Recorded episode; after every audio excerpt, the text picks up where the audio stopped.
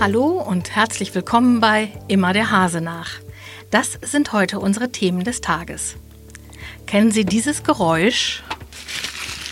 Das ist eine Plastiktüte, genau. Dass die nicht das Gelbe vom Ei ist, weiß jeder. Das gilt auch für die gelben Säcke, die die Müllabfuhr jede Woche zu Tausenden einsammelt. In Osnabrück soll jetzt Schluss mit dem Kunststoffwust sein. Die Feldbahn am Piesberg wird länger. Im Newsblog das Dritte Reich hat seine Spuren überall in Deutschland hinterlassen, auch in Osnabrück. Und Finanzspritze für den Hasepark, worauf sich der Schinkel freuen kann. Sie hören immer der Hase nach, der Podcast aus der NOZ Lokalredaktion am Mittwoch, den 6. November, heute mit Stefanie Adomeit. Alle sind für die Feldbahn am Piesberg. Trotz der Kostensteigerung hat der Osnabrücker Rat den reduzierten Ausbau der Strecke bis zum Stüweschacht am Dienstag mit großer Mehrheit abgesegnet, obwohl das Projekt am Ende noch einmal um 112.000 Euro teurer wird. Eigentlich sollte die Strecke bis zum Lechtinger Grubenweg führen. Die Bäume auf der zukünftigen Trasse sind schon gefällt. In diesen Wochen sollte mit dem Bau der Gleise begonnen werden. Für die 2,8 Kilometer langen Gleise hatte die Stadt 1,35 Millionen Euro kalkuliert. Durch staatliche Zuschüsse auch von der Europäischen Union hätte sie nur ein Sechstel als Eigenanteil aufbringen müssen. Doch da hatten sich die Verantwortlichen zu früh gefreut.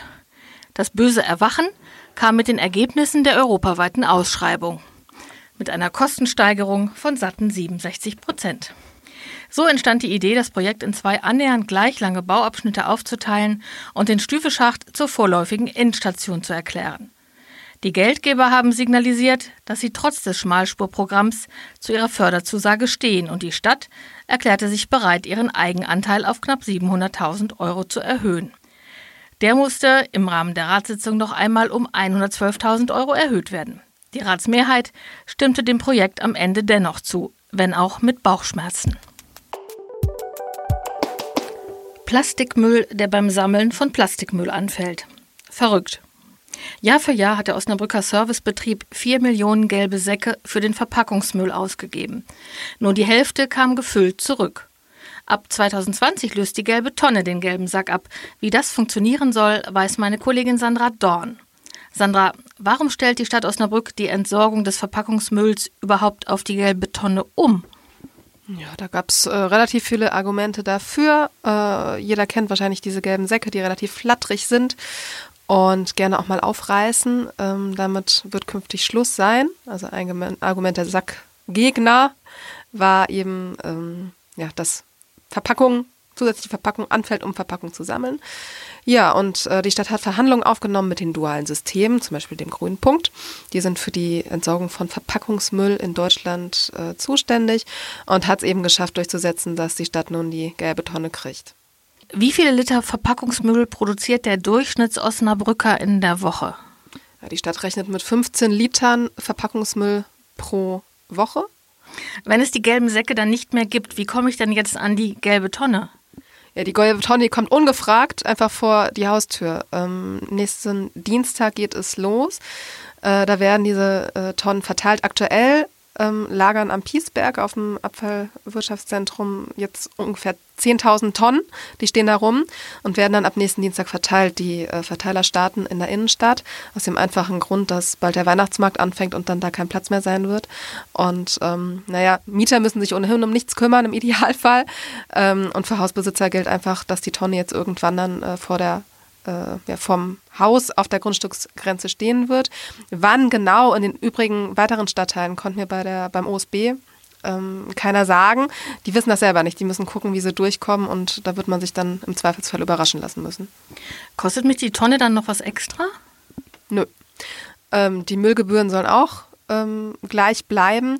Das Ganze wird finanziert über die dualen Systeme, also grüner Punkt und ähm, was da alles dazugehört. Es sind acht Systembetreiber in Deutschland indirekt bezahle ich die Tonne, indem ich ähm, einen Aufschlag entrichte, wenn ich etwas Eingekauftes im Supermarkt kaufe.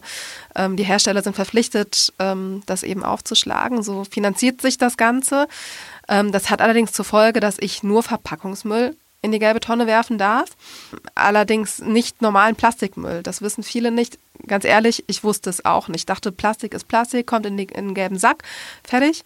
Ähm, so ist das nicht. Also tatsächlich, wenn man es ganz strikt nimmt mit der Mülltrennung, dann gehört äh, ein Kleiderbügel, das ist ein gern zitiertes Beispiel, ein Kleiderbügel, auf dem das Sakko gekauft wird im, im, im Modeladen der gehört als Verpackung in den gelben Sack. Wenn ich mir einen Satz Kleiderbügel in der Drogerie kaufe und die irgendwann oil sind, dann gehören die in Restmüll und nicht in die gelbe Tonne. Okay, ja, da gibt es ja viele Feinheiten und es gibt immer wieder Diskussionen, was überhaupt rein darf ähm, und in welchem Zustand. Also Joghurtbecher ausspülen oder nicht? Und die fies stinkende Fischkonservendose, darf die rein? Ja, also den Joghurtbecher, ich habe nochmal beim OSB nachgefragt, den muss man nicht ausspülen. Äh, es reicht, wenn man den auslöffelt. Und bei der fies stinkenden Fischkonserve, da erhofft sich der OSB auch ein besseres Trennverhalten, weil bislang haben wenige Leute dieses, äh, ja, diese stinkende Dose in den gelben Sack getan, ganz einfach, weil der irgendwie offen war meistens und das dann gestunken hat. Plus, wenn man so eine Metalldose hat, dann äh, ist da meistens ein offenstehendes Metallstück und da ist der Sack sehr, sehr schnell durch. Ähm, also erhofft sich der OSB, dass dann so, ein, äh, so eine Dose eher in der gelben Tonne landet. Ja, vielen Dank, Sandra Dorn, für diese Informationen zur gelben Tonne, die in den nächsten Wochen flächendeckend verteilt wird. Wir kommen zum Newsblock. Bei einem Brand in Schinkel Ost wurden Mittwochmittag mehrere Menschen leicht verletzt. Eine Erdgeschosswohnung in der Professor Schiermeier Straße brannte lichterloh. Die Feuerwehr musste sechs Menschen, zum Teil über Leitern, aus dem Haus befreien. Neben der Bewohnerin der brennenden Wohnung auch zwei Kleinkinder. Die Brandursache ist noch nicht bekannt. Am 9. November 1938 brannte die Osnabrücker Synagoge.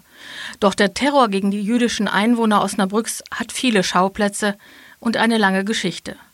Deshalb bietet die Freie Evangelische Gemeinde eine Radtour auf den Spuren des Terrors in unserer Stadt mit Expertin Martina Sellmeier an. Die erste Tour am 9. November ist bereits ausgebucht, eine zweite gibt es am Samstag, den 23. November um 10 Uhr. Spielplätze sind nur was für Kinder? Dieser nicht.